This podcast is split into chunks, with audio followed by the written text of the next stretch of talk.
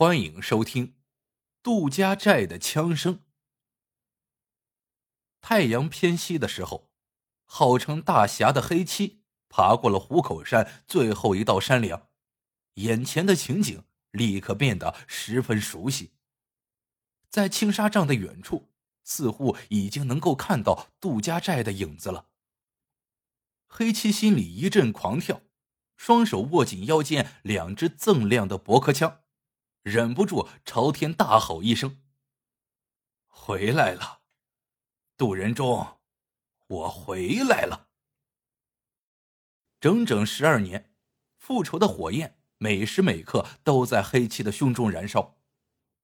黑漆原来不叫黑漆，叫金山。十二年前，杜家寨头号大财主杜仁忠为了霸占金山家四亩三分地。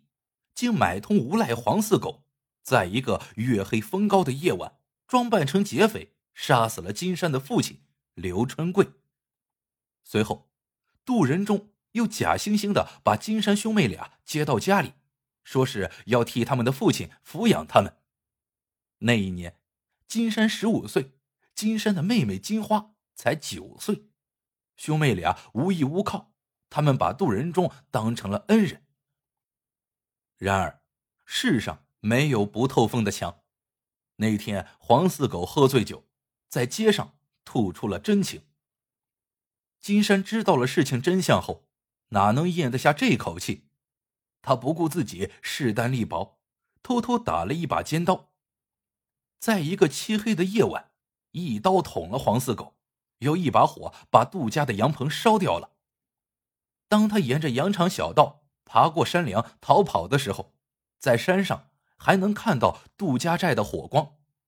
此刻，金山心里十分担心妹妹金花，可是他不敢去找她。这十二年来，金山要过饭，给人家打过工，吃了说不完的苦，但是复仇的怒火在他胸中一刻也不曾熄灭。他永远忘不了父亲临死前满脸是血、怒目圆睁的样子。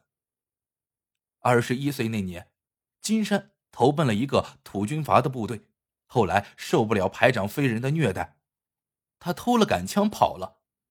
不久之后，他又去投奔名震一方的土匪黑老虎的队伍，因为当过兵，枪法准，所以被破格坐上了第七把交椅。黑七就是这么叫出来的。但谁知黑老虎的队伍有一次。在混战中被地方保安旅打垮，几乎全军覆没。黑七总算大难不死，从此他就拖了两把枪，自立山头，独来独往，杀富济贫。几年下来，名声倒也不在当年黑老虎之下。黑七正沉浸在往事的回忆中，突然砰砰两声枪响，震醒了他。他抬头向山下一看。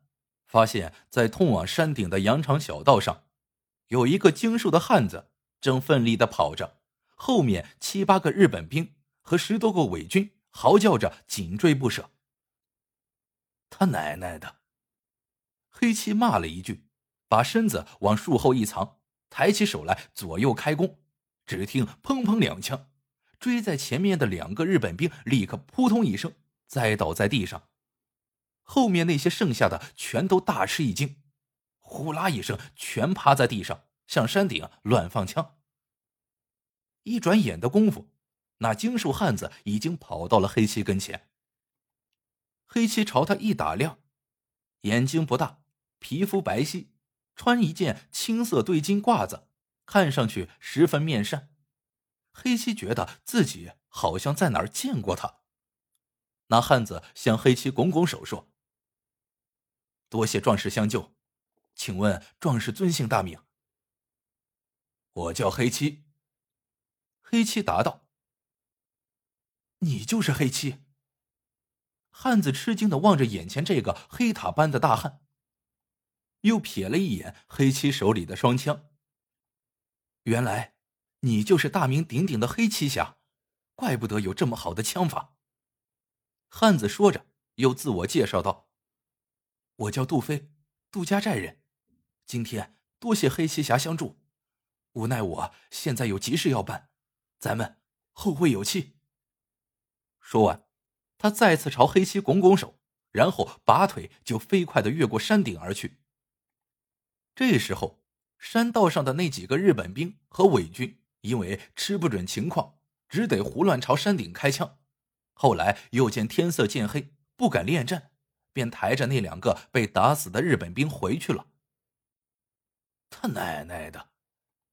黑七嘀咕着，又骂了一声：“要不是老子有事今天给你们全开了瓢。”骂完，他把双枪往腰里一插，便向杜家寨走去。虽说过了十多年，可村里的变化并不大。黑七径直摸到刘武叔家，那刘武叔可是个憨厚正直的汉子。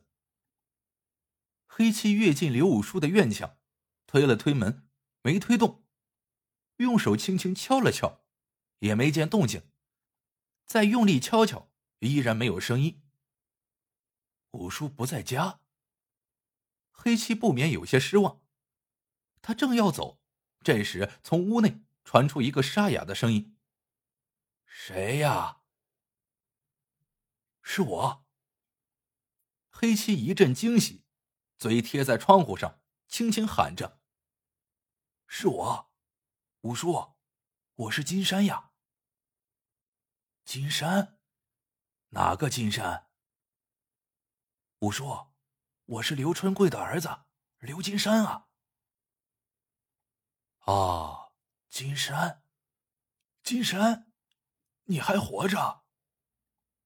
屋里一阵窸窸窣窣声，接着灯亮了，门开了，黑七一步进了屋。灯光下，黑七简直认不出他眼前的这个刘武叔来。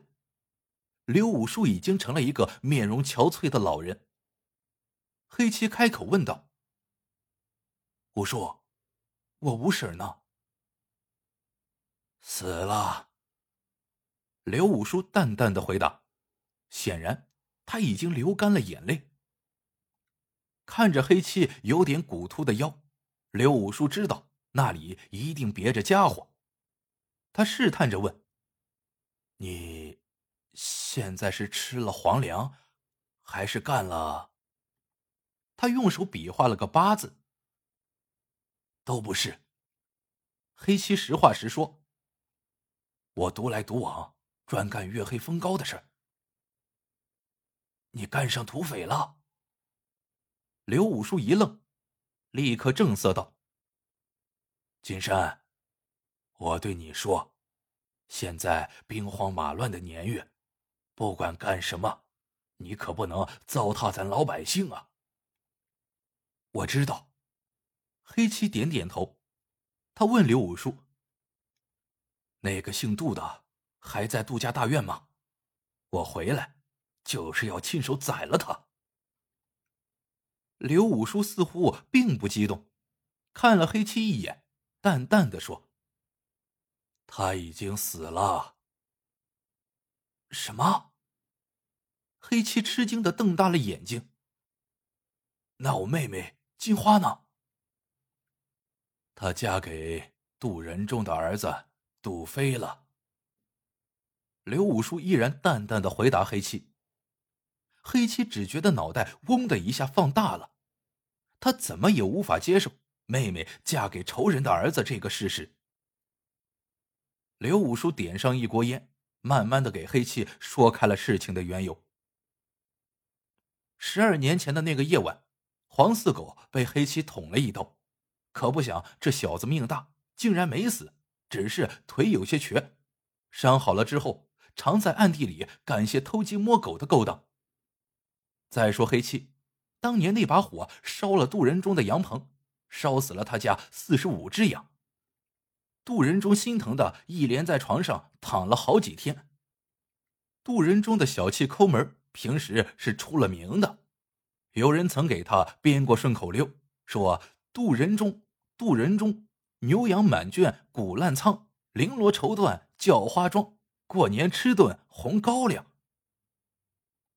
杜仁忠躺在床上，咒天咒地的发誓，一定要抓住金山。将他千刀万剐。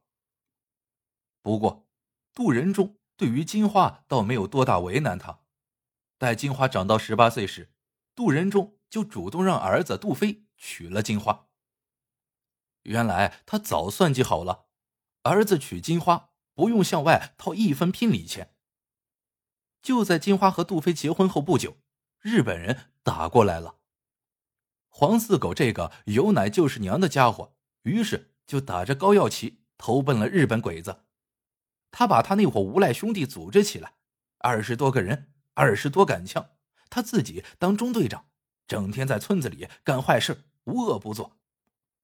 后来，黄四狗仗着日本人的威风，把脑筋动到了杜仁忠的身上。他说：“杜仁忠欠过他八块大洋，他曾找到杜仁忠要过，可是却让杜仁忠指使手下把他打了一顿。于是，他撺掇日本人到杜家去争粮争饷，今天来，明天去，很快就把杜家的万贯家财抢了个干净。杜家老夫妻连惊带吓。”终于双双离开了人世。后来，据说杜飞参加了抗日游击队，和日本鬼子和黄四狗那帮汉奸干上了。金花去年生完孩子后，怕黄四狗骚扰，不敢住杜家大院，搬到寨子东头的两间草房子里去了。